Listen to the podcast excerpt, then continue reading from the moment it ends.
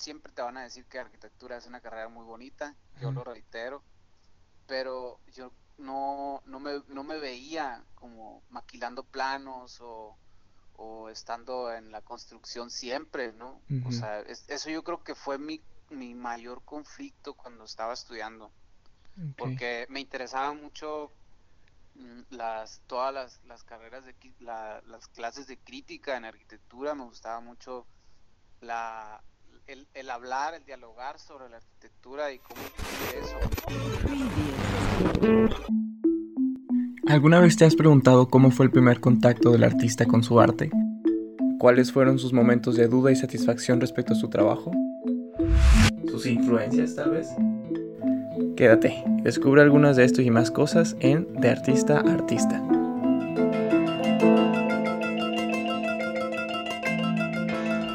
Hola, y bienvenidos al episodio número 21 de Artista Artista. Mi nombre es Oscar Mares y pues el día de hoy les vengo a compartir la charla que tuve con unos de mis compañeros del, del programa de actualización de arte contemporáneo. Su nombre es Francisco Méndez.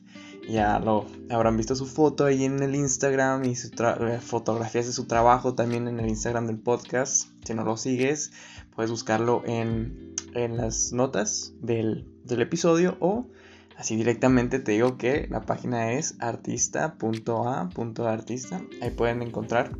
Antes de subir el episodio, subo de que algunas fotografías o algunos clips de, del trabajo del artista que les voy a presentar para que más o menos lo, ubiquen. Igual siempre etiqueto a los mismos artistas para que puedan checar sus perfiles y los y tengan como ese primer acercamiento antes de, de escucharlos durante la entrevista.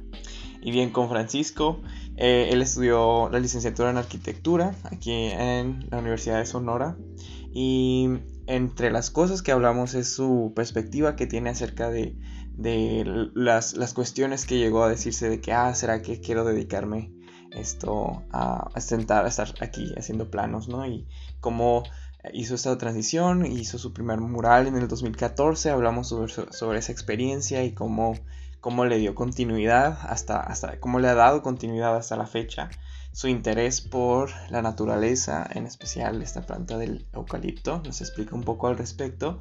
También conversamos sobre su exposición titulada El Archivo, ¿no? que surge a partir de una intervención que hace en la frontera de un mural eh, en, la frontera que es Agua Prieta Sonora. Entonces eh, saqué a relucir eso, pues porque Agua Prieta, ¿no? Yo soy de Agua Prieta Sonora, entonces quise aprovechar para que platicáramos un poco de eso y de verdad es una conversación que no se pueden perder.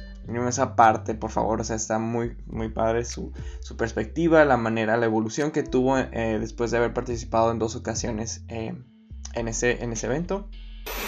Después también hablamos sobre los medios, ¿no? Esta, esta cuestión de conocer o trabajar distintos, distintos materiales y cómo los ha ido conociendo y cómo los ha ido incorporando, los aprendizajes que ha tenido. En fin, es una, una charla que yo disfruté mucho y que yo sé que a ustedes también les va a gustar. Entonces, ya no le voy a dar tantas vueltas, solo una cosa, un dato final. Esta semana es de doble episodio. El episodio del miércoles va a estar muy interesante porque estaremos comentando el capítulo número uno de nuestro libro Piensa como un artista. Este capítulo se trata, bueno, se titula Los artistas emprenden. Entonces ya más o menos se darán una idea. Eh, estoy pidiendo algunos audios de compañeros artistas que, tienen algunas cosas o eventos eh, próximos. Entonces no se lo pierdan este miércoles también ese episodio. Por lo pronto, pues empecemos con este, ¿no? Con la entrevista que tuve con Francisco Méndez. Hola Francisco, buen día, gracias por estar aquí el día de hoy. ¿Cómo estás? Muy bien, muy bien. Aquí con un poco de frío, pero estamos bien. Va. Pues arrancamos con las preguntas rápidas para que las personas que nos escuchan te conozcan un poco más. Entonces, eh, ¿listo? Listo. Va. Tú dices. Entonces, el primero es, ¿cuál es tu sabor de nieve favorito? A la madre, qué pregunta tan compleja. no, yo creo que soy muy básico en cuanto a esos gustos. Yo creo que pudiera decirte la de vainilla. Ah, ok. Eh, ¿Y tu signo zodiacal? Acuario. Ok. ¿Tienes mascotas? No sé, qué, no, no sé qué soy ascendente ni nada de eso. Ajá. Eh, últimamente me he estado topando con, con eso, pero bueno, luego debatiremos eso. Sí, sí, ahí, ahí Eh, necesitas de que ubicar tu hora de nacimiento exacta, lugar y ahí te sale la carta astral ahí. Te paso una página luego. Va, perfecto. Ajá. Em, ¿tienes mascotas? Sí, tengo, tengo dos, dos perros y mi mamá adoptó como a ocho gatos, ¿no? Ocho gatos que vienen de la calle, le da- les da alimento y Ajá. tengo un refugio para gatos ahí en mi casa. Ah, qué chingón. Sí, somos cat lovers ahí. Eh, y, oye, ¿trabajas mejor de noche o de día? Pues yo creo que de noche es, Mm. es, es muy es, es diferente porque de, de día como que tú mismo te, te exiges, pero ya en la noche como que todo fluye, ¿no? O sea, como que es más es más natural el, tu, tu, tus actos en la noche, entonces sí me gusta más de noche. Ah, ok. ¿Y algún color que te describa? Ah, ah, bueno, pues es, di- es diferente a mi color favorito, ¿no? Ajá. Pues yo creo que el color ahorita que más me describirías en cuanto a la psicología del color, yo creo que es el amarillo. Ok. Ahorita estoy en una etapa de mi vida en la que me siento un poco templado y un poco cálido en cuanto a, a mis procesos. Yo creo que ese es el que mejor me describiría en este momento, en este momento. Ok. ¿Y cuál es tu color favorito? Ah, yo creo que el azul. Qué Ok. deprimente, ¿no? No, pues es- está bien. Y Sí, si fueras un animal, ¿cuál serías? el gato. Me, El me- me gato, gusta mucho el gato, lover. definitivamente. Considero que es una, es un animal que se rige mucho por su instinto y, y es muy independiente, ¿no? Pues, y aparte, pues también cuando quieren son cariñosos, ¿no? Entonces por eso me, me identifico. ¿Y si fueras una planta? Eh, el eucalipto. El Ah, sí, es cierto. definitivamente. Sí. Tuve recuerdos ahí de... sí, sí, es, es una planta, es un árbol hermoso para mí y se me hace una planta que trabaja mucho, incluso que estando fuera de su, de, de donde proviene, emigra a otros lugares para trabajar, entonces me, me identifico mucho con eso. Qué cool. ¿Y una canción que no te canses de escuchar, Francisco? Híjola, pues yo creo que to- yo creo que todas las de John Mayer, yo creo que serían las las que nunca me Ujú. canso de escuchar, ¿no? Ahorita traigo mucho la de Bichota de Karol G, pero, pero es como un, gusto culposo, ¿no? Pero, Sí. o sea, de can- no cansarme de, de John Mayer. Ok. Ok, sí, la otra vez le comentaba a mi hermano, le dije, el año pasado su hit fue la de... Ay, ¿cómo se llamaba? Tusa. La de Tusa, ándale, Sí, ¿no? y luego que digo, ¿cuál será su hit del próximo año acá? La Bichota, Sí. la Bichota es la, la indicada. Sí. Y ah, artista favorito, aquí ya te lo dejo abierto a tu criterio, ¿no? De, de cualquier disciplina. De, ok, um, pues yo creo que uno, un, músico que me ha influenciado mucho es John Mayer, precisamente, ¿no? Ah, Con, como que con su música y porque la verdad para mí es un poeta y un pintor, un pintor que me haya inf- eh, influenciado mucho es Anselm Kiefer, es un pintor alemán. Yo creo que de la música y la pintura ellos dos son mis, mis mayores influencias. Ok. Y aquí, aquí venía uno que exclusivo de un placer culposo. Ah, la, la bichota, eh, la vuelvo a repetir. La bichota. Sí, definitivamente. Ahorita en estos momentos de, de fiesta, bueno, ni tanta fiesta, ¿no? Por la pandemia, Pues pero sí. sí, como que hay que animar un poco, entonces la bichota es mi placer culposo. va que va. Sí, yo ando en las mismas. Dice, hábito ajeno que no soportas. Hábito ajeno, ah, pues yo creo que, pues físico sería que, que mastiquen con la, con la boca abierta o que hagan muchos sonidos con la boca abierta, eso es algo que no, que no tolero. Ese- tengo como que ese tic. ¿no? Que es un poco común, pero órale, yo, yo incluso me toca que, que a veces hasta en mi familia tengo que andar aguantando eso y yo tengo que esconder mi mal humor porque si no, Bueno, y a ver, recomiéndame algún libro o película, Francisco. Pues ahorita estoy, ahorita estoy leyendo un libro que se llama eh, Loa a la Tierra. un filósofo alemán, Que habla sobre, pues sobre los jardines y sobre la tierra, un poco sobre la botánica, ¿no? Eso les pudiera recomendar. Y de películas, yo creo que me encantan todos los géneros de thriller. Todas las películas de thriller para mí son las más interesantes, ¿no? Ok. Va. ¿Y superpoder que te gustaría tener? Ah, pues yo creo que volar, qué básico, ¿no? Pero sí me gustaría mucho eh, tener como esa libertad de como de poder desplazarme a, a un lugar a mi gusto y a mi y a mi interés, ¿no? Ajá. Algo que pocas personas sepan de ti.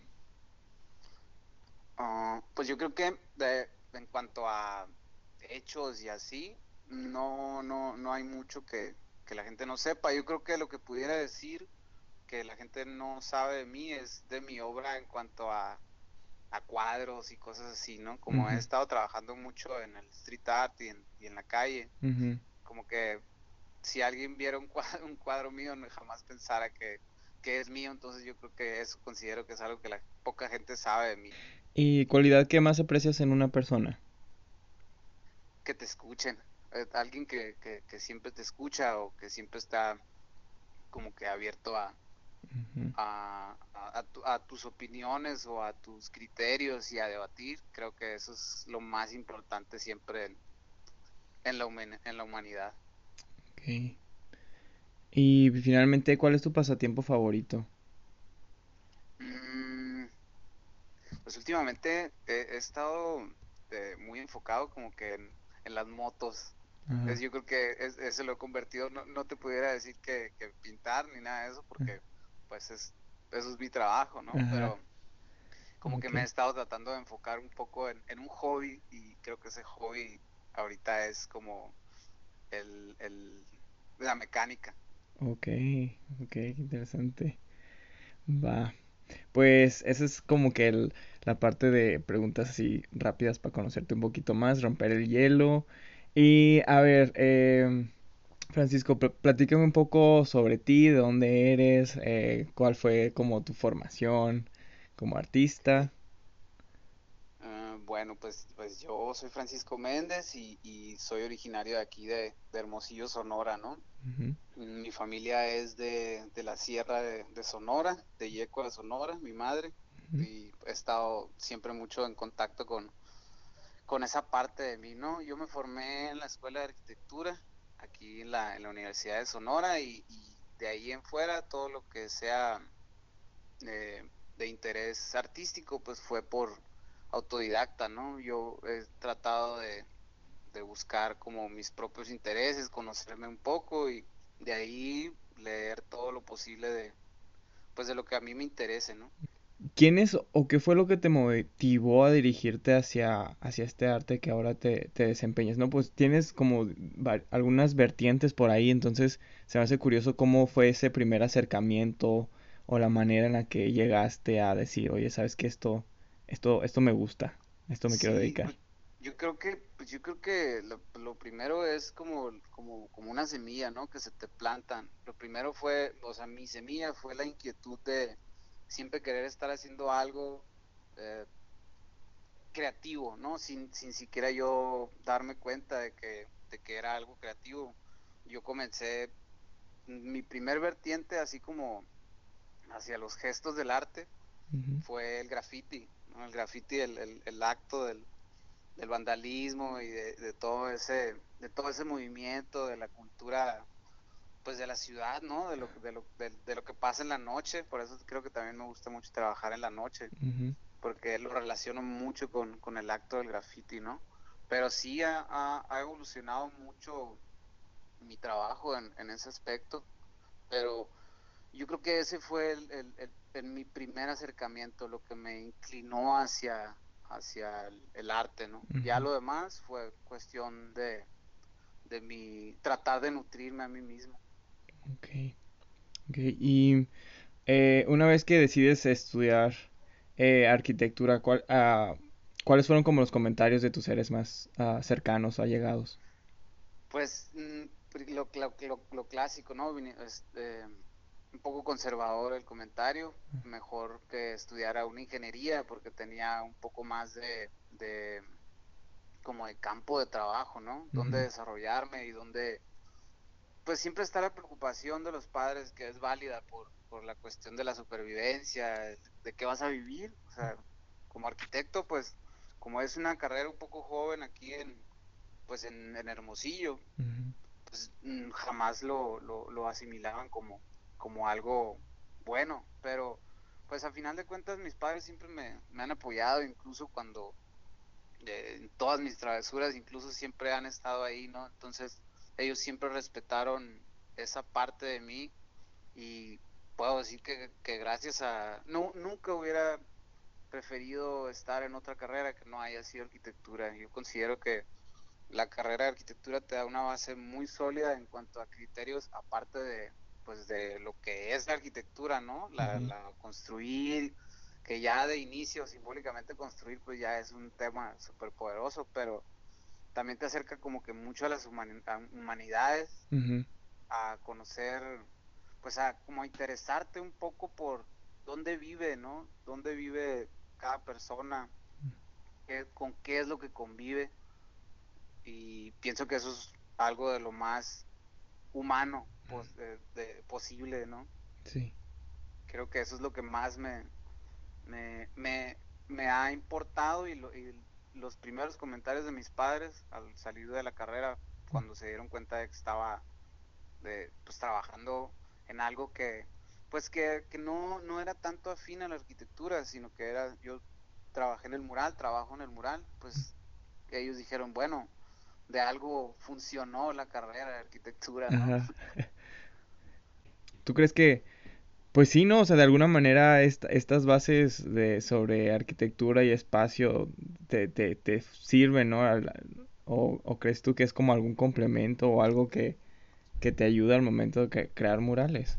Sí, definitivamente, porque eh, lo, la clave de un mural es siempre hablar de, de tu contexto, ¿no? De, de dónde, si tú quieres crear un impacto, claro, ¿no? Porque hay, hay murales que pues son más comerciales, que son un poco más de comisiones, ¿no? Ya más de trabajo, pero pues algún, una persona que, pues es creativa, que es artista, pues busca mm, esos factores que hacen que un mural se quede en el pensamiento de la gente, ¿no? Y pues ese, ese esos factores siempre de primera instancia va a ser el, pues el lugar, el momento y, y, ya el criterio del, del artista, ¿no? Ok. Y Francisco, durante, durante tu formación, ah, ¿qué fue lo que pudo haber resultado lo más difícil durante ese proceso formativo? Pues yo creo que la, la, la, constante pregunta de esto es lo que voy a hacer toda mi vida, pero yo creo que me pasaba más cuando, cuando ejercía arquitectura. Yo creo que me cuestionaba más el hecho de esto es lo que quiero hacer, esto es lo que quiero hacer, yo quiero estar sentado. Eh, es una carrera muy, mm, siempre te van a decir que arquitectura es una carrera muy bonita, yo lo reitero, pero yo no, no, me, no me veía como maquilando planos o, estando en la construcción siempre, ¿no? O sea, eso yo creo que fue mi, mi mayor conflicto cuando estaba estudiando.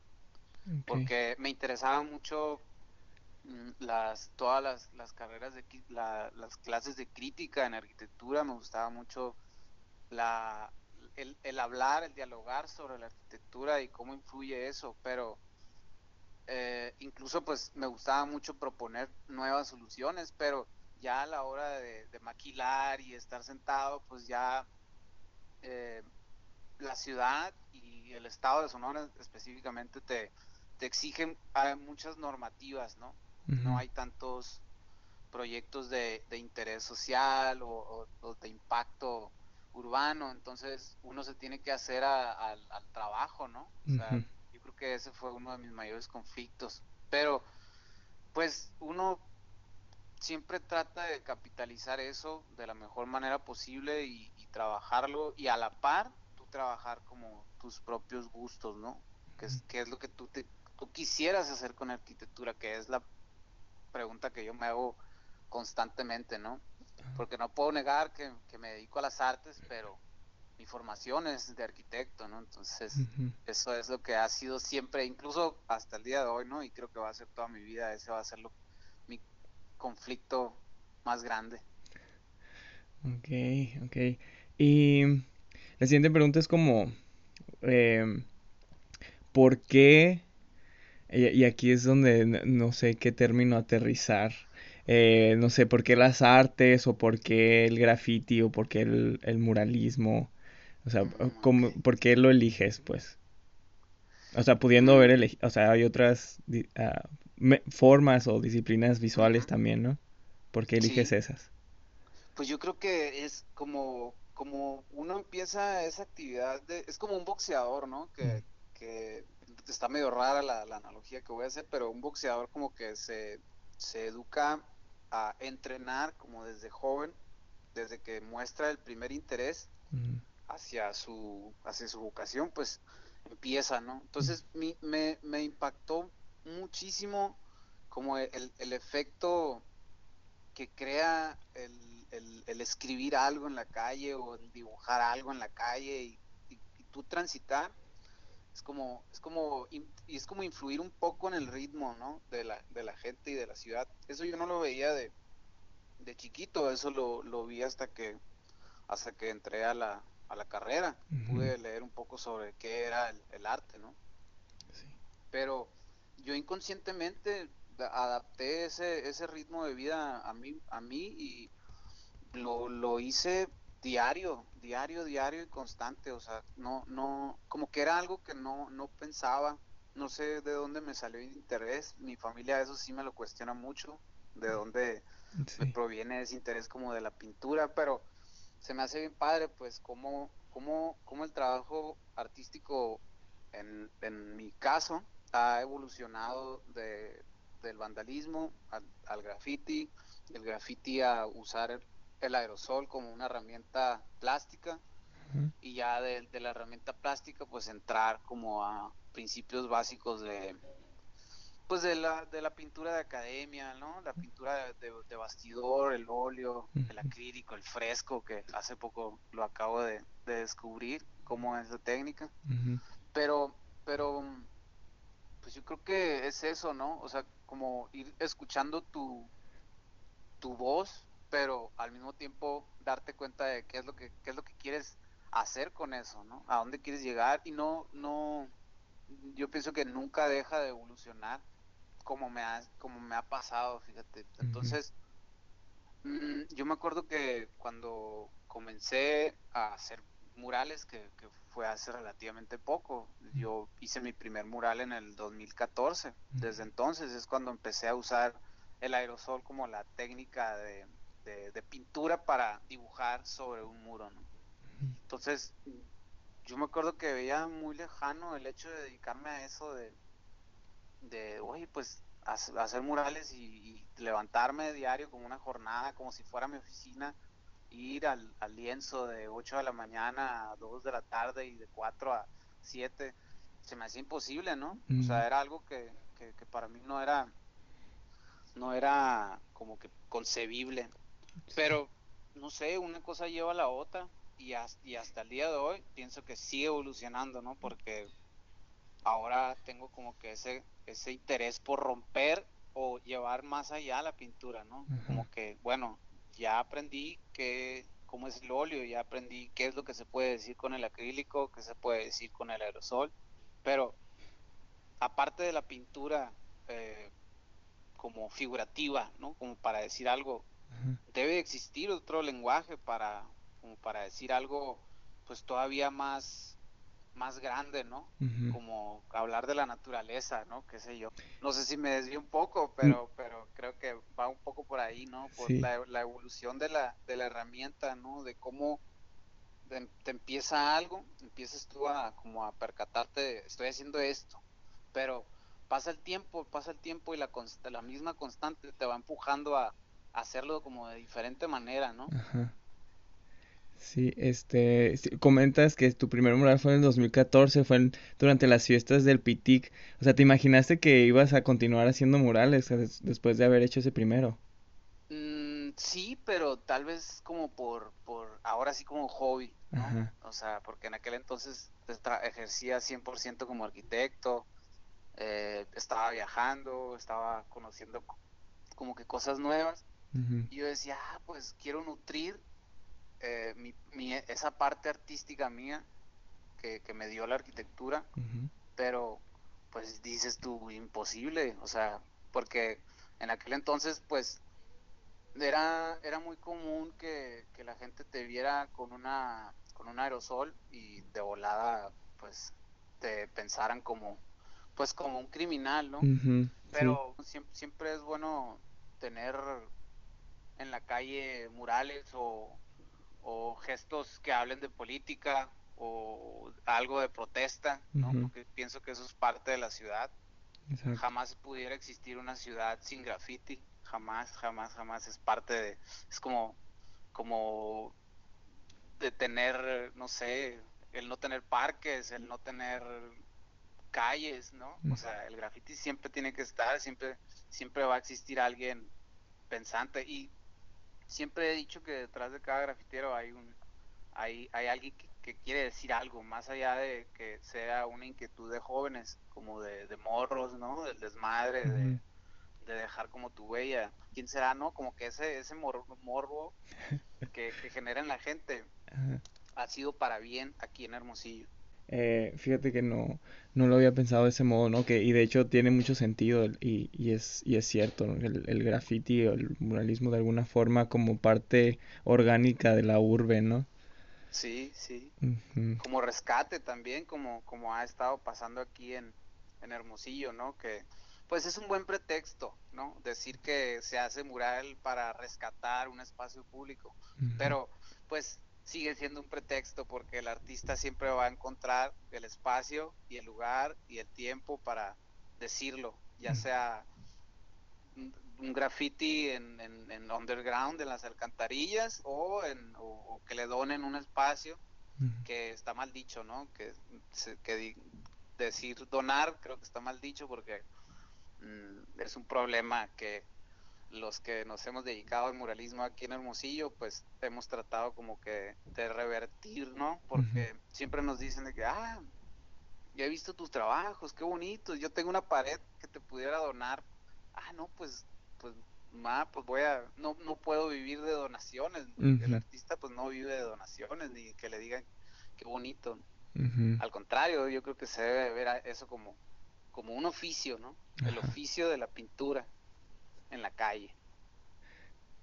Exacto. Y esta, estas exploraciones que has hecho como en, en, otras disciplinas eh, visuales, eh, supongo que resultan como muy estimulantes de, de manera creativa. ¿Hay alguna otra cosa que haces para estimular tu, tu creatividad? Pues yo creo que el, el, silencio, me gusta mucho este, como explorar el silencio y de ahí estimulo mucho mi creatividad, fíjate. Pues también uh, yo creo que se debe de estimular la creatividad en, en, todo, en los todo lo que tú haces, ¿no? Todo, todo creativo, cuando lee algo, así como lo es la, la, poesía, ¿no? Como es el, el, punto de la poesía, que es utilizar el lenguaje como volteado, ¿no? De, de otra manera. Yo pienso que una, algo que me ayuda mucho a estimular mi creatividad es leer cosas mm, sencillas, ¿no? Por ejemplo, mm, ahora trabajo mucho con el simbolismo de, de las palabras, de las lecturas. He estado leyendo mucho sobre, sobre los jardines, ¿no? Como te mencionaba anteriormente. Entonces, ese, ese simbolismo del jardín que, que piensa, pues, mm, cualquier persona, pero después ya que lo llevas a, a, a otro extremo, ¿no? Es como llevar las palabras o los textos a otro extremo y como, como me decía una maestra que tuvimos, ¿no? En el PAC, de construir, de construir todo. Yo creo que ahí está lo, más importante, ¿no? Por ejemplo, mm, ahora que estoy trabajando mucho con, los tintes naturales, me encuentro que, que al estar leyendo cuáles son las cualidades de cada, de cada tinte o de cada hervido, como por ejemplo el del eucalipto. Una propiedad que tiene el eucalipto es que es antiséptico. Pues. Entonces, ¿pero qué significa antiséptico? Antiséptico es una palabra que significa que es capaz de curar heridas más rápido, ¿no? heridas físicas, pero pues para mí es algo muy poético eso, ¿no? O sea, que, que algo, algo antiséptico llevado a, pues ya a tu, a tu sanación interior, a, tu a tu mente, a tu, ¿no? A tu creatividad. Entonces como que vas, me gusta mucho utilizar esos simbolismos y llevar las palabras hasta sus extremos y usar esos extremos para yo hacer mis obras. Muy bien. Y actualmente, Francisco, ya, ya has comentado como algunas, algunos temas que vienen por añadidura a ciertas eh, corrientes artísticas, ¿no? Como el graffiti, que comentas que tiene como algún tinte ya de, protesta, aparte de, pues si no es como comercial. ¿Hay algún tema que, te interesa o que estás trabajando actualmente o que te ha interesado? Sí, yo creo que pues eh, la naturaleza, la, o sea, la, la belleza de la naturaleza, yo creo que ese es mi discurso. Yo creo que eh, como te mencionaba, ¿no? Antes, eh, como todo ha sido muy evolutivo, he estado como que primero enfocado en el graffiti, después en el dibujo, después del dibujo llevarlo al papel. Eh, por ejemplo, yo siempre me he cuestionado mucho qué es lo que estoy tratando de dibujar. Por ejemplo, si, quiero dibujar una, una rama de eucalipto con sus hojas, sigues dibujando al eucalipto o sigues dibujando una flor.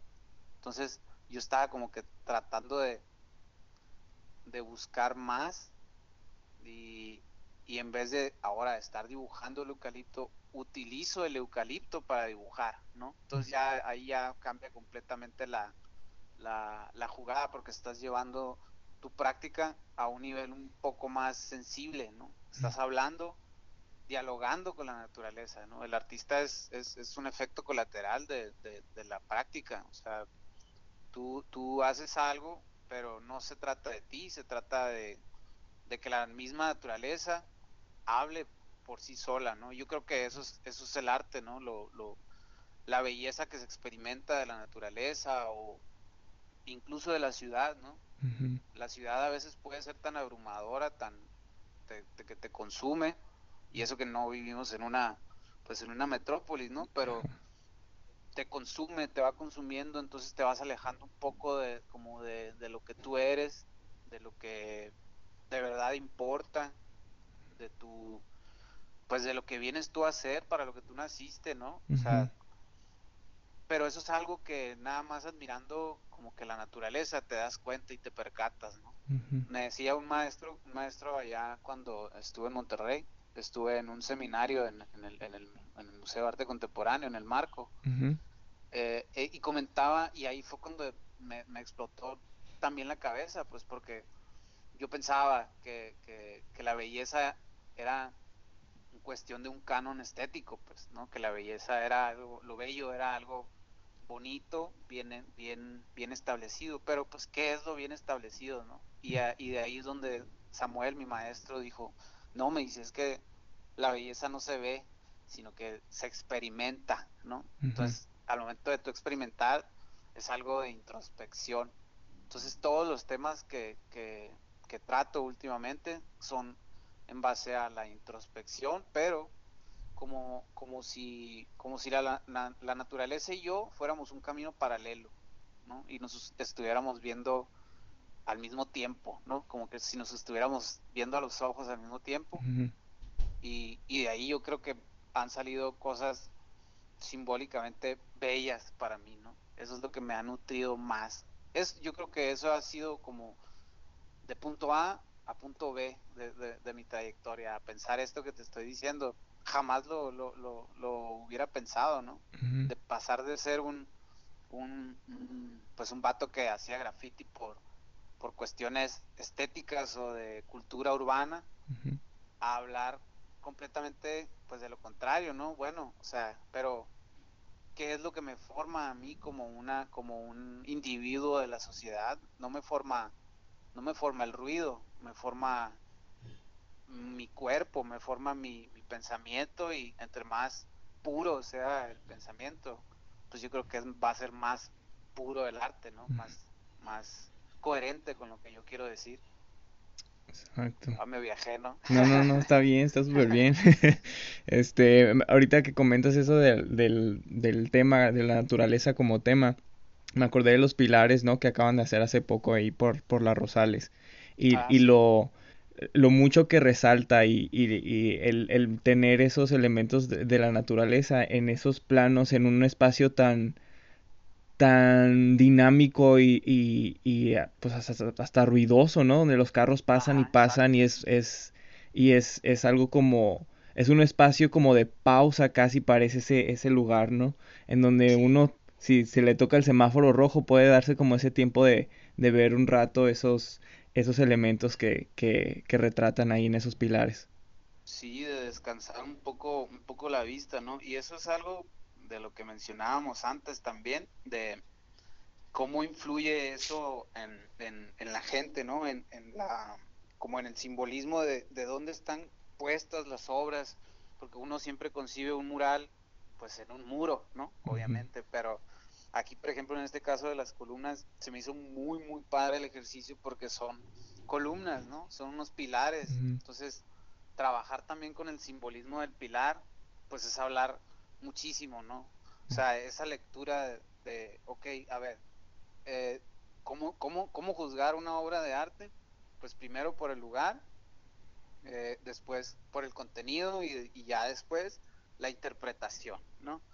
Ahí en ese caso, pues del primero de lo que trato de, hablar, pues es sobre la importancia de, lo natural, de, la gente que está en el campo, de lo importante que son las plantas, la fauna, eh, todo eso, ¿no? Simbolizado en pilares, como pilares que sostienen a la ciudad, ¿no? A, lo que hacemos, a lo que consideramos nosotros como ciudad. Ahí estás, ahí está sosteniendo un puente, un puente por el que pasa pasan muchos carros al día y, muchas veces hasta en eso no nos fijamos, ¿no? De dónde, por dónde estamos pasando, qué estamos atropellando, qué estamos como que mm, dejando a un lado sin visualizar. Entonces, es, para eso yo creo que es fundamental la herramienta del arte, ¿no? Como eso que mencionas de esa pausa. Francisco, eh, compárteme algún momento satisfactorio o más satisfactorio que has tenido en tu carrera hasta ahora? Pues yo creo que cuando me titulé, tardé tanto en titularme que, que cuando me titulé y fue algo, dije, wow, wow, culminé con, con mi educación superior y, ya, pero al mismo tiempo dices que sigue, ¿no? Que sigue, que sigue. Pero no, no es cierto, yo creo que aparte de eso, pues yo creo que cada cosa, cada proyecto que en el que he podido participar ha sido súper importante, ¿no? Pero más importante, yo creo que es, o de lo que más me siento orgulloso es, es el hecho de pertenecer a una generación de artistas que comenzaron en el graffiti y que pudieron hacer que el graffiti fuera visualmente aceptado por la sociedad. Antes como te comentaba, era, era súper difícil. O sea, parecía que las patrullas te olían cuando traías un aerosol en la, en la mano o escondida tú en el pantalón. Porque rápido, o sea, sacaba yo un aerosol y rápido llegaba una patrulla y no sabes, pues, todas las aventuras que tengo, ¿no? En, cuanto a problemas así. Pero ahora incluso me ha tocado, fíjate malo que lo diga, ¿no?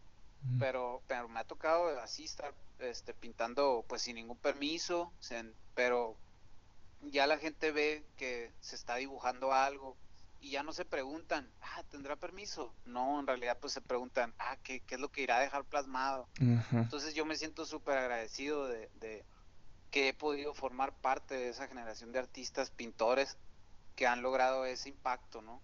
Que han, que han podido eh, participar en proyectos así como, como te decía, de rescate, como lo fue pues el proyecto de rescate del centro histórico en Hermosillo, ¿no? Sí. Ahí colegas, colegas y amigos me invitaron a pintar y ha sido de las mejores experiencias, ¿no? Pero me llevo la mejor experiencia que es hacer que haya habido un cambio en cuanto a la percepción de la gente, ¿no? Hacia esta práctica.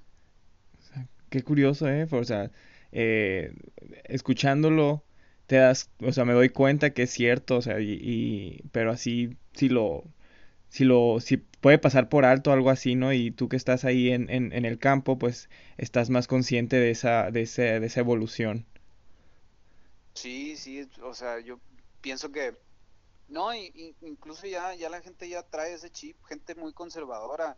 Eh, bueno, sigue habiendo, sigue habiendo como que mm, la, opinión contraria, pero pues el diálogo, el, la cultura no nada más sucede cuando, cuando tú plasmas un mural o cuando se hacen obras de teatro. La, la cultura se da con el diálogo, con el diálogo del artista con la gente, ¿no? O sea, tú, tú hablar o mediar como, como una persona, pues que es colateral, a final de cuentas, si no lo haces tú, lo va a hacer alguien más. Entonces, es mejor hablar y decir, mira, esto se hace por esto. Entonces ya la gente eh, aprende y no es cuestión de, educar a la gente. Yo pienso que pues la gente es como un filtro, ¿no? La gente acepta en base a sus propias confesiones, ¿no? A sus, a sus, propios criterios.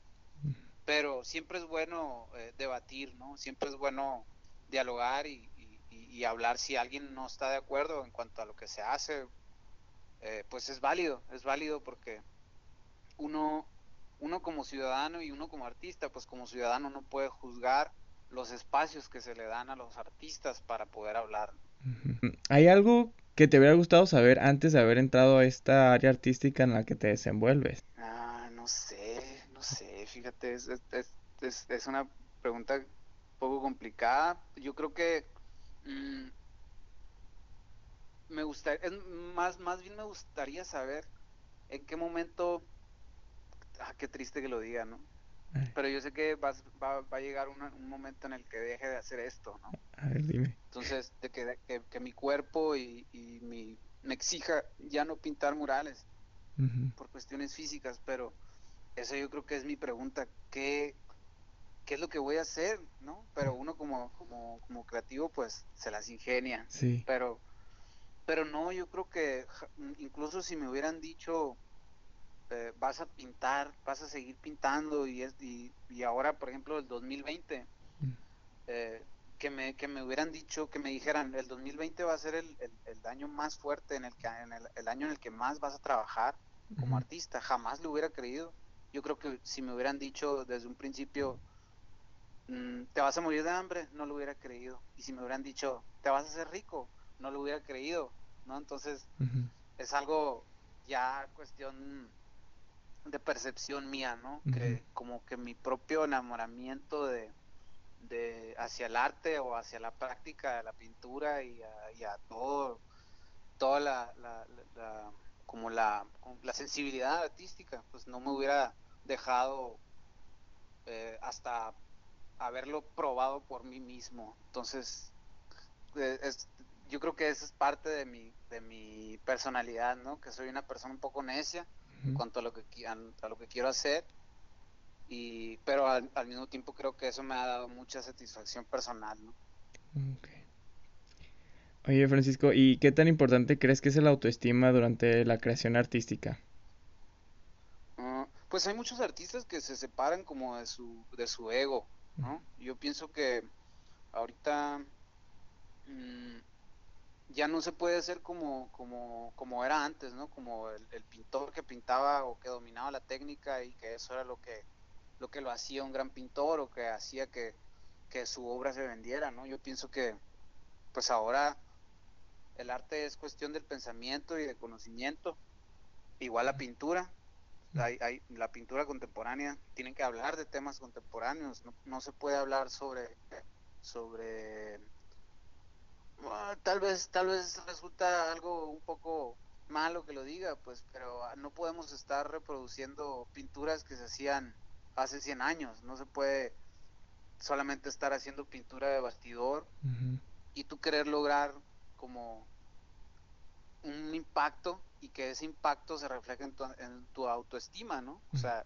si te van a estar diciendo qué bonito y eso te ayuda a tu autoestima, adelante, pero pues yo prefiero separarme un poco de eso. y, igual yo tengo buena autoestima, yo sé que mi trabajo vale, pero como que lo dejo a un lado eso para hablar, porque pienso que es más importante hablar de otras cosas antes que hablar de mí, porque si hablo como del contexto, al mismo tiempo estoy hablando de mí, de, mis confesiones, de mis pensamientos, ¿no? De qué es lo que me gusta.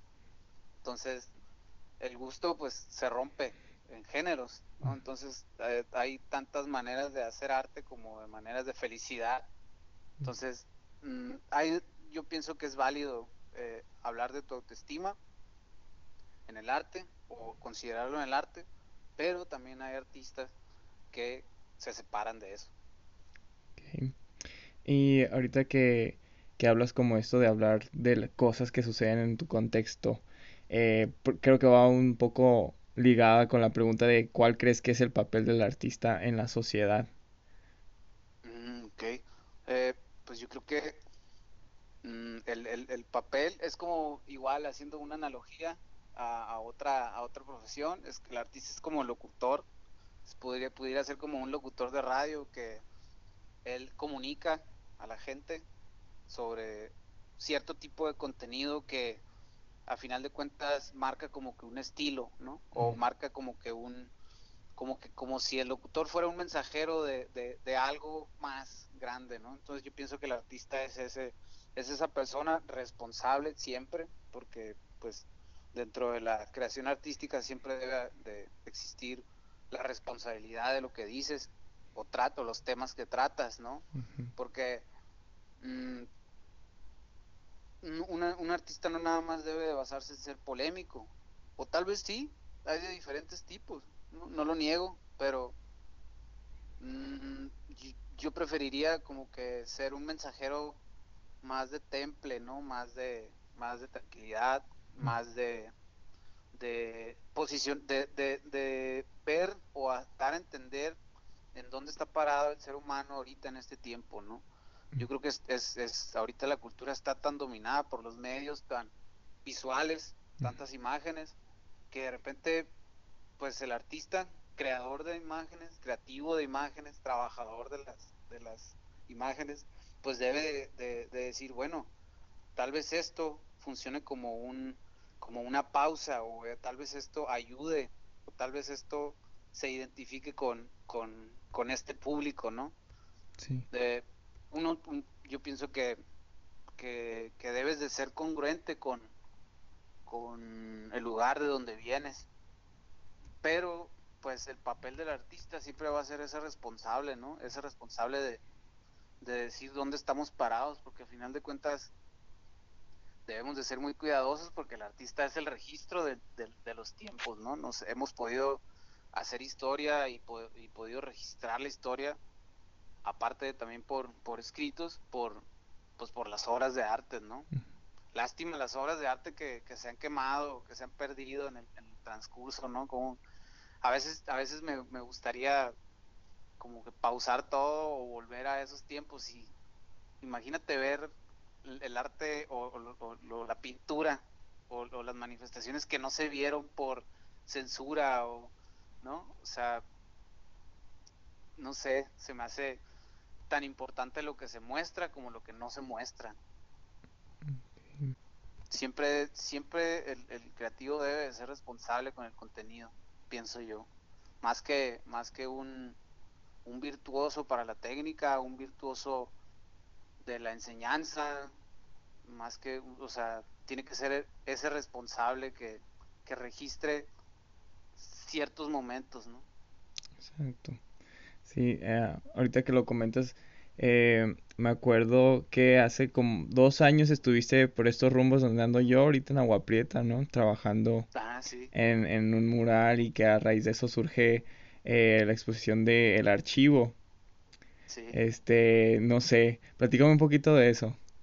Uf, fue, fue algo de lo que me explotó la cabeza. De hecho, ahí yo creo que ahora que lo mencionas, yo creo que es un, es un parteaguas importantísimo para mí en cuanto a, a lo simbólico que representa, ¿no? Y, y, es una obra que, es un mural, primero eh, trabajamos con el, el consulado americano ahí en, en Agua Prieta, el mexicano en Douglas, perdón, y, y, nos dieron la oportunidad de pintar por segundo año consecutivo. Y estuvo bien padre, pues porque el, primer año sí, sí, adornamos así como el, el, el, muro, ¿no? Tratamos como que de hacer el muro, pues lo, lo evidente, lo tratamos de hacer como más amigable, ¿no? y, y me tocó conocer ese fue un año que conocí a un artista contemporáneo que se llama Raúl Mirlo, ¿no? Este, este artista eh, iba a hacer un mural ahí, que es como una línea diagonal con blanco, en un, en un fragmento como, ¿qué serán? Unos 15 metros, como una diagonal, en blanco así, pero es una línea un poco medio chuecona, ¿no? Pero la intención de ese mural es hablar sobre un poema, de un poeta, creo que es un, poeta, un poeta italiano, creo que se llama Malarmeo, no, no sé, no, sé ni siquiera cómo se, se pronuncia, ¿no? Pero Raúl en aquel entonces me lo explicó, me lo explicó tan, tan profundo, o sea, incluso me hizo unas lecturas sobre, sobre ese poema, que al ver tú, tú puedes pensar en, en, una obra de arte como, oye, pues es una línea, o sea, es una línea y es relleno con blanco, pero lo que sucede es que el mural se activa eh, con el tiempo, o sea, va a pasar el año, van a pasar 10 años, 15 años, y el óxido de la, de,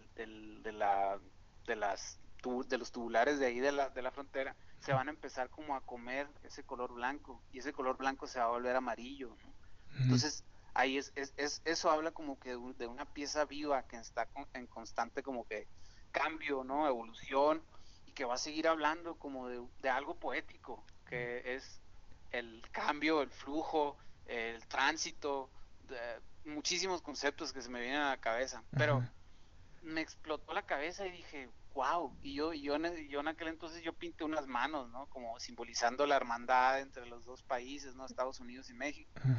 Pero yo me fui como, como inconcluso, ¿no? Incompleto, dije, no, esto, esto no es, no es algo lo que yo deba de estar hablando, yo no debo de adornar este, este, este muro, ¿no? Porque es, es un muro de la vergüenza, es un muro racista, es un muro muchísimas cosas, ¿no? Entonces, eh, yo me planteé para el siguiente año que nos invitaron a hacer una obra poco más, más como activista, ¿no? Y, y lo, ese mural lo hice junto con otro colega, artista también de aquí de, Hermosillo, que se llama César Duarte. Eh, él también es un gran pintor él, ha, trabajado conmigo en muchísimos proyectos y nos, y nos planteamos cómo podemos hacer una obra que hable, pues que, diga un poco más, ¿no? Sí. Mm, y nos dimos a la tarea de, ya teníamos como que ese discurso de, la censura, en aquel entonces tratábamos como que hablar de la censura que, que hace eh, el gobierno ante muchísimas situaciones que pasan en el país, las muertes, eh, el narcotráfico, temas un poco sensibles, ¿no? Pero que no los, no los puedes evidenciar, como mencionaba, por cuestión de responsabilidad. Tienes que como que llevarlos más al extremo. Y mi extremo fue, bueno, vamos a hablar de la censura, ok. Mm, conocí a, un, a una poeta que se llama María Rivera, fue maestra de hecho aquí en la Casa de la Cultura, y bien curioso, pero yo conocí un poema de ella que se llama Los Muertos. Es un poema, se, los, se, los, voy a pasar porque es impresionante, es muy crudo, es muy, muy crudo, pero es, es como lo, lo que te comentaba, es hablar de el concepto del, del, muro fronterizo, cómo es llevado hacia sus extremos y cuáles son sus efectos colaterales, qué, son los daños que provoca, qué daño, qué, ¿no? O sea, todo eso que, que se queda aquí en México, ¿no? El, migrante que va a Estados Unidos, pero que lo deportan y, tiene que trabajar y volver a su tierra, al sur de México, ya sea al centro o al norte, pero con una marginalidad tremenda, ¿no? Entonces, ¿a qué situaciones se tiene que, enfrentar? Pues al, narcotráfico, a la violencia, al robo, ¿no? A todo eso, todo lo, lo, malo que genera la división. Entonces, hicimos esa traducción, nos dimos a la tarea de hacer una traducción de, de ciertos fragmentos del poema en braille eh, y lo plasmamos en, en medio kilómetro del, del muro, ¿no? Porque quisimos como que no podíamos escribir tal cual el poema porque decíamos, bueno, va a ser muy literal eh, y va a ser un poco como que violento. Entonces quisimos simbolizar un poco esa, esa, pues esa pieza y lo tradujimos al braille.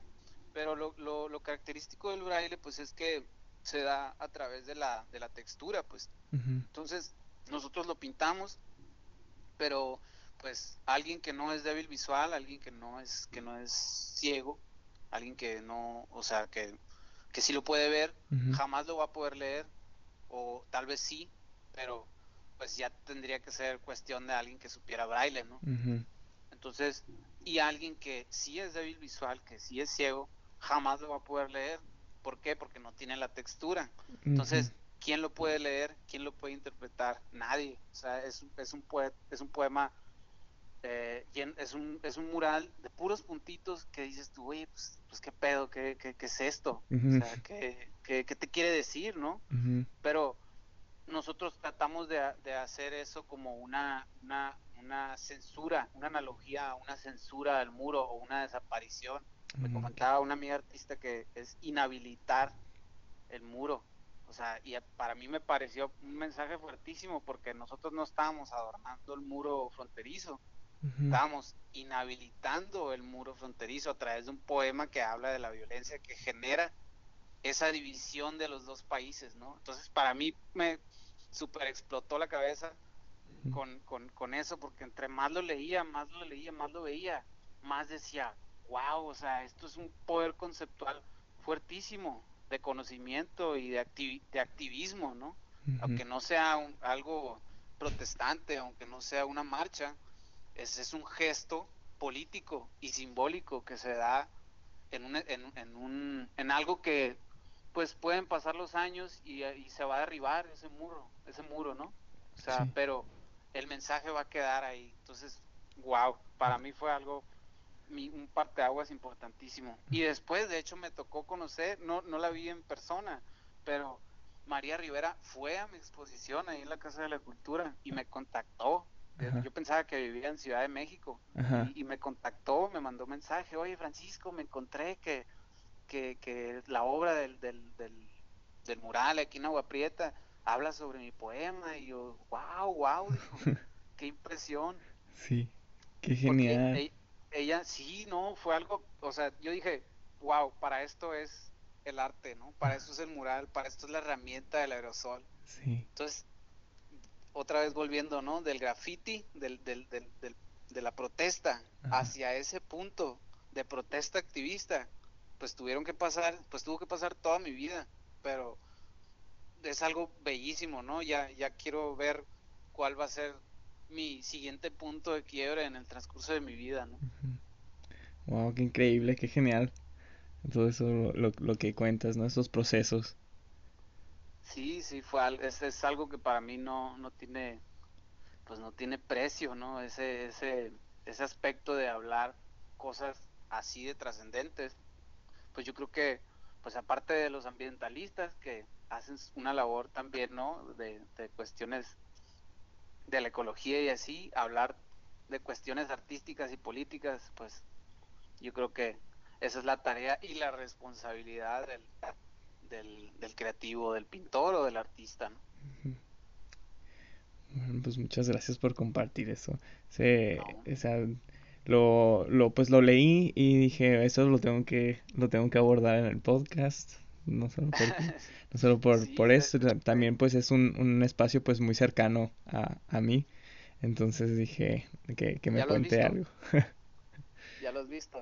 Este, sí, fíjate, ahora quiero ir, quiero volver a visitarlo, ya con, con esto, con todo esto que me acabas de decir, siento que voy a tener una perspectiva un poco más amplia al respecto. Sí, sí, visítalo, me, mandas unas fotos, tengo aquí, me muero de ganas de ver cómo, cómo, pues ya han pasado algunos años, ¿no? Creo que tres años, entonces quiero ver si el mismo óxido, así como pasó con Raúl, eso es algo que me inspiró Raúl, espero que me escuche Raúl en este podcast, se lo voy a pasar. Eh, porque quiero ver cómo, cómo ha cambiado y cómo ha evolucionado. Incluso al final del poema eh, pues, los puntos en braille son blancos, pero al final del poema me lo, difumino un poco de, de, blanco a negro, de blanco, gris, gris, gris, gris hasta negro. Entonces es como una manera de desaparición, ¿no? Entonces, hasta en eso, hasta en eso quisiera ver cómo, cómo ha cambiado. Sí, sí, definitivamente me voy a echar una vuelta ahí. Eso. Eh, muy bien, y eh, Francisco, coméntame algo que te gusta de tu trabajo y algo que no te gusta tanto de tu trabajo. Ya en un eh, ejercicio crítico, por así decirlo. Ok, sí, me, me, gusta que, que ahorita de momento tengo como herramientas simbólicas y, herramientas plásticas para hacer mi trabajo, ¿no? Pero a veces lo, lo, que no me gusta es que a veces no logro como utilizarlas al 100%, ¿no? A veces la estética de, mi trabajo, yo creo que es la percepción de cualquier artista que es crítico con su trabajo, ¿no? preguntarse sobre la estética de su trabajo. Pero al mismo tiempo digo, pues no puedo exigir algo que está completamente fuera de mis manos, porque al final de cuentas estoy trabajando con elementos de la naturaleza y tengo que hablar con la junto con la naturaleza. Entonces, yo creo que eso es algo que no me gusta, que yo mismo me saboteo y, digo, oh, esto pudiera ser así, o tal vez a este tinte pudiera ponerle esta pintura, pero pues ya si mezclas, ¿no? O sea, ya siendo un poco crítico o a lo mejor un poco perfeccionista con mi trabajo, digo, bueno, no puedo mezclar una cosa con la otra. Entonces, ahorita estoy como que en ese punto en el que estoy eh, conjugando el, el, material con el que estoy trabajando con mi, con mi pensamiento estético, ¿no? Entonces, apenas estoy como en esa exploración, pero, pero sé que sé que va a ser algo evolutivo, o sea, esto de los, esto de los tintes fue un parteaguas que, que con el que me explotó la cabeza para hablar con la naturaleza, pero sé que voy a encontrar otras formas en el, en el, en el transcurso, ¿no? Sí, qué chingón. Este, y eh, Francisco, para ti, ¿qué es el éxito? Ah, pues, pues, yo, creo que el éxito es, es sentirte pleno con, con lo que con lo que estás haciendo por más que, por más que, parece mentira, ¿no? Pero por más que, que tú te exijas como que querer estar en, una, en un buen trabajo, en un, tener un buen sueldo, pues a veces no llega, a veces sí, pero para mí el éxito no es, no es estarte preguntando eso siempre, ¿no? ¿Qué es lo que tengo, ¿no? ¿Qué es lo que poseo? Sino más bien, pues, ¿qué tengo dentro de mí que ahorita me hace poder hablar de la manera en la que estoy tratando de hablar, ¿no? Cómo, qué es lo que, qué es lo importante dentro de, mi pecho, ¿no? O sea, qué es lo que me llevo, quiénes están conmigo también es, es parte de, mi éxito. A quienes he conocido nuevo este año, pues no me dejarás mentir, que, estuvimos en el PAC. Para mí, en este, este último fin de año, yo me sentí exitoso porque, pues, es la primera vez que, presento mi trabajo como en un museo y que no muestro una pintura, que, rompí con ese con ese discurso, con esa narrativa de la pintura, pero pude hablar de algo y al mismo tiempo pude hablar con otros artistas que tienen ese mismo interés en mí. Entonces como que sentir parte, sentirme parte como de una comunidad también me hace sentir exitoso, ¿no? Sentirme pleno. Excelente. Sí, este, definitivamente también fue. Un poco cursi, ¿no? Pero, pero yo creo que sí eh, es lo más, lo más importante, ¿no? Porque lo demás viene por añadidura, pienso yo. Eso es algo que, que por más cliché o establecido que, que te digan de seguir como tu, tu ritmo, ¿no? O lo que tú piensas o tus instintos, eh, yo pienso que es validísimo porque pues es lo que te hace auténtico, ¿no? Y a final de cuentas exitoso. Y menciona alguna referencia básica que bueno que tú consideras una referencia básica para pues para el arte que, que desempeñas, ¿no? Ya sea conocer a algún artista, algún libro, una película, no sé, lo que tú quieras, que tú digas, eh, que alguien que está escuchando diga, ah, pues, este es un, es una muy buena referencia por el cual puedes empezar. Oh, bueno, pues yo, yo comenté, o sea, cuando me empezó a interesar más así el arte fue cuando conocí el arte de Alberto Burri. Es, es, un, es un pintor italiano, pero que, que llevó el arte hasta, hasta sus, sus, extremos. Él creo que es una referencia este, muy importante para mí. Pues en cuanto a, a, películas, me gustan mm, todas las películas que hablan de thriller, pero no thriller de miedo, ¿no? Sino que, que sean temas pues reales, ¿no? Hay, hay incluso pues temas psicológicos, ¿no? Todo lo que sea la, el, conocimiento, la introspección psicológica, todo lo que hable como de pensamiento filosófico. No, la verdad, no, no, yo no leo mucho sobre, sobre filósofos ni nada de eso, pero me ha tocado leer un poco sobre psicoanálisis. De hecho, hay un libro que también yo creo que pudiera recomendarlo como base, que se llama El hombre imposible es de, de, un, de, otro italiano. Yo creo que estoy un poquito traumado con los pintores italianos y los creadores italianos. Se llama Anatomía de un, de un psicoanálisis, Pero mm, es algo como, como lo que nos decía Helena. Es un libro que te, te ayuda como a deconstruirte completamente y decir, oye, pues esto que soy no es lo que soy. eso, eso, eso ha sido importante para mí. Porque pues uno se referencia mucho por por la gente que se rodea, pero eso no tiene por qué definirte siempre, ¿no? Entonces tú mismo puedes deconstruirte y decir, bueno, yo soy, yo no soy eso, pero tengo mi línea por esta otra parte, ¿no? Sí le recomiendo ese, ese libro que se llama El hombre imposible. Perfecto. Y finalmente, Francisco, ¿cuál ha sido el mejor consejo que te han dado a ti como artista?